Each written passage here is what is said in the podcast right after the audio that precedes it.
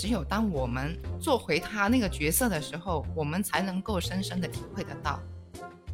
他就会这样子说的了，每一次都是的，就那个时候就觉得很烦哦。但是偏偏这个时候，作为小孩子的这一方呢，就是很不理解。我好不容易赚到钱呢，我当然想买什么就买什么喽。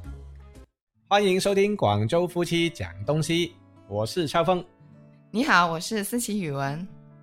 哎，老婆啊，那个我们小时候啊，不是很经常跟我们的父母争论啊，不要说吵架啦，就会有很多事情就觉得看不惯父母做的一些呃决定，或者是有时候他们做的事情我们很不理解啊，这样啊。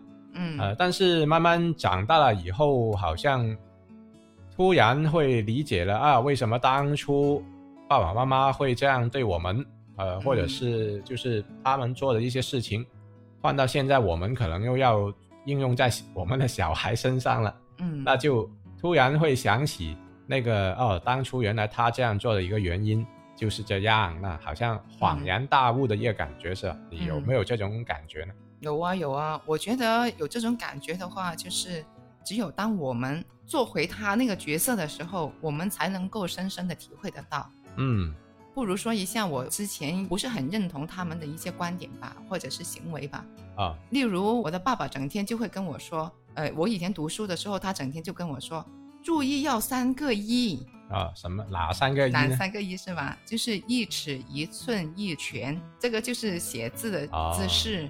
他很强调要三个一，但是当我们小孩子读书的话，那我也是把他们的这一句话传给了我们的小孩子嘛。但是你当时是不明白为什么叫你三个一嘛？那现在你叫小孩三个一的时候，他们是不是也不理解？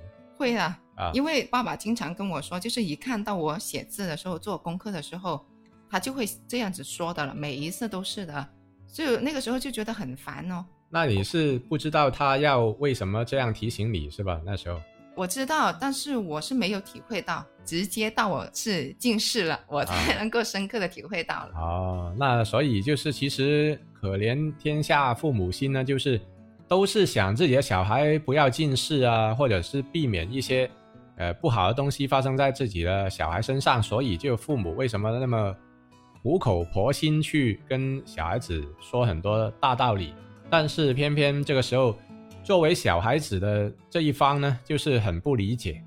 那呃，可能还是需要一段的时间吧。让比如说我们的小孩长大了以后，可能他要又要到我们这个年纪，他才会理解。哎，当初这个当初为什么妈妈呢就是要这样跟自己说啊？要注意怎么样呃保持这个距离啊等等。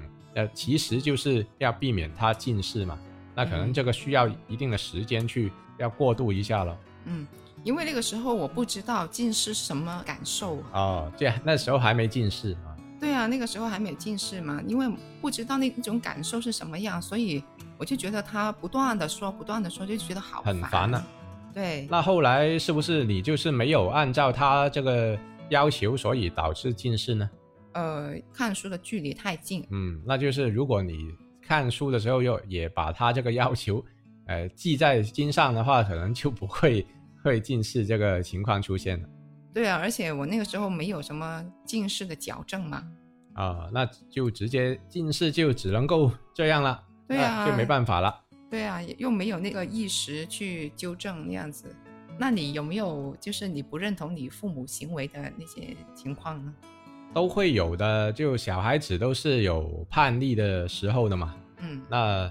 我们广州话不是有个俗语，就是不听老人言，吃亏在眼前的嘛？不听老人的话呢，就会吃亏了的这个意思。因为老人家他为什么会呃告诉我们一些年轻人一些经验呢？就因为他自己年轻的时候吃亏过嘛。那所以他在他知道你做这个事情很可能要碰钉子的时候呢，他就提醒你，真正去碰到这个钉子的话，你不会觉得疼嘛。嗯那所以有的时候就是，呃，父母不是很怕一些风险啊，就出现在自己的小孩子身上嘛。嗯。那呃，比如说叫他，哎，不要爬那么高啊，啊，不然的话就会跌倒了，跌倒就很很痛啦。那但是小孩子一般就不会理会的，因为他觉得很过瘾嘛。哇，我能够站到那么高，因为小孩子的身高本来就不高，但站在一些我们父母都觉得很高的地方，他可能就觉得很，越是被大家叫他注意，他就越开心、越兴奋，他就越要做这个事情。那没有事情就无所谓啦，但是真的发生了危险的时候呢，可能他才知道这个后果。那这个时候才后悔的话呢，有可能会来不及了，已经哈。啊，小的事情还好，就如果伤及到身体啊，甚至是性命的时候呢，我觉得这个就是这个一个很大的一个教训了。所以我觉得现在不是说奉劝小孩子了，就是反正还是经常要苦口婆心一点，还是要提醒小孩子不要去做一些危险的一些动作，这样。嗯，我还想起就是。我刚出来工作的时候呢，我爸妈就会整天叫我，钱不要乱花，嗯，要把它存起来，要做理财这样子。啊，那你知道什么叫理财吗？那个时候不知道啊，就知道哎，我好不容易赚到钱呢，我当然想买什么就买什么喽，嗯，是吧？结果就花到 一分钱都没有了啊，那个。对呀。那个时候就刚出来的时候，就几乎每个月都是月光族啊。嗯，那钱包都是空空如也啊。对呀，光光的。嗯，那现在想起来，是不是就是应该当时还是要多存点钱啊？这样呢？对啊，因为现在想起来啊，我那个时候真笨呢，因为我本身的呃收入还可以吧，就是我觉得不应该太花费在其他方面了，就是应该把那些钱投资到自己的头脑上面去吧。嗯。投资到自己的头脑上才是最好的投资嘛。嗯，呃，以前的时候，爸妈整天都会说，要好好读书，读书才会有出路啊，那样子。嗯，那后来就没有读好书啊。对。现在出路就反正就觉得还可以更好，是吧？就如果当初能够读书更厉害一点，可能那个后来的工作环境啊，或者遇到的人啊，都会不同啊，这样了。对啊，所以我就觉得，哎，其实父母那个时候说的。都会有他的道理的。嗯，确实是这样的，但是偏偏小孩子都是逆反的心态嘛。嗯，就是哎，爸妈觉得这样，呃，自己就偏不要这样，然后就做了一些可能没有符合爸妈预期的一个事情了。嗯，那我就觉得，嗯，不可能发生的，没有那么好运到我身上来的，那结果呢就应验了。那其实我平时还听到很多长辈啊，就是因为很多现在的年轻人都是比较有自己的想法嘛，有个性嘛，嗯，呃，他不一定愿意去打一份工打到退休，是吧？那么老人家为什么呃都比较喜欢跟一些呃年轻的一代说，哎，不要那么多想法啦，就是安安稳稳打好一份工就 OK 了。那其实呢？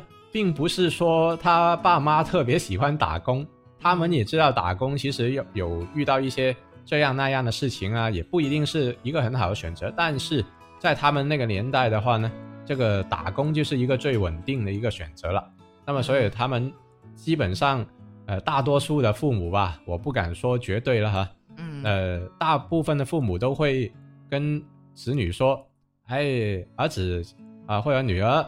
就是安安稳稳打好你现在这份工啊，不要迟到啊，不要早退啊，啊呃，跟老板相处的好一点啊，要珍惜这份工作啊，不要丢了哈，很重要的，这个做好自己的工作很重要的，嗯。啊，这样基本上都是灌输这种的一个思想，嗯，就是找一份工作不容易的，嗯，千万不要丢了工作呀，没错，丢了工作就会丢了脸面啊，是的，因为这个可能就是他。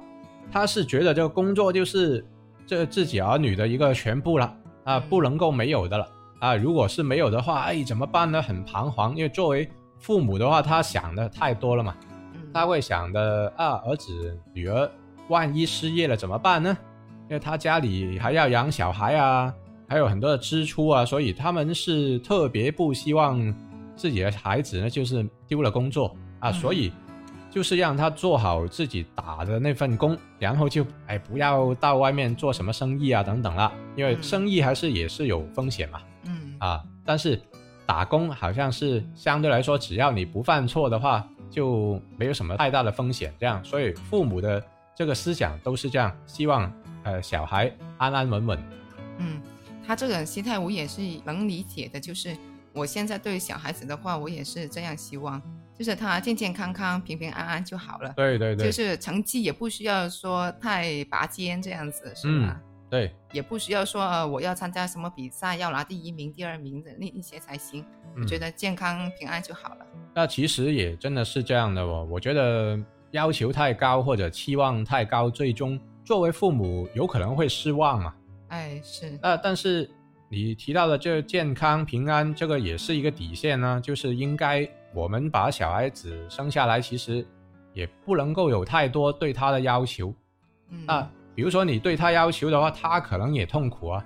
是啊。那反而健康平安，不单是我们自己希望，那他我相信他自己也希望是这样的，所以这个预期大家会比较一致，就不会有什么冲突啊。这个东西，我相信小的时候他已经可以理解父母的这种想法了，就不用不用等到你成长到什么瞬间你才知道这个问题。那反而可能有的望子成龙、望女成凤那些可能。你一定要以后到达到什么高的位置啊？这样小孩子可能未必会喜欢。嗯，所以我我就觉得对小孩子嘛，我觉得他开心就好了。对，那大家有没有说成长到哪一瞬间，突然又想起了，就是父母小时候对自己说的话是对的呢？啊，但是小的时候又没有理解到自己的父母，那具体是什么事情呢？那欢迎在我们的评论区呢告诉我们的。好啊，这期的节目就到这里，感谢你的收听，拜拜，拜拜。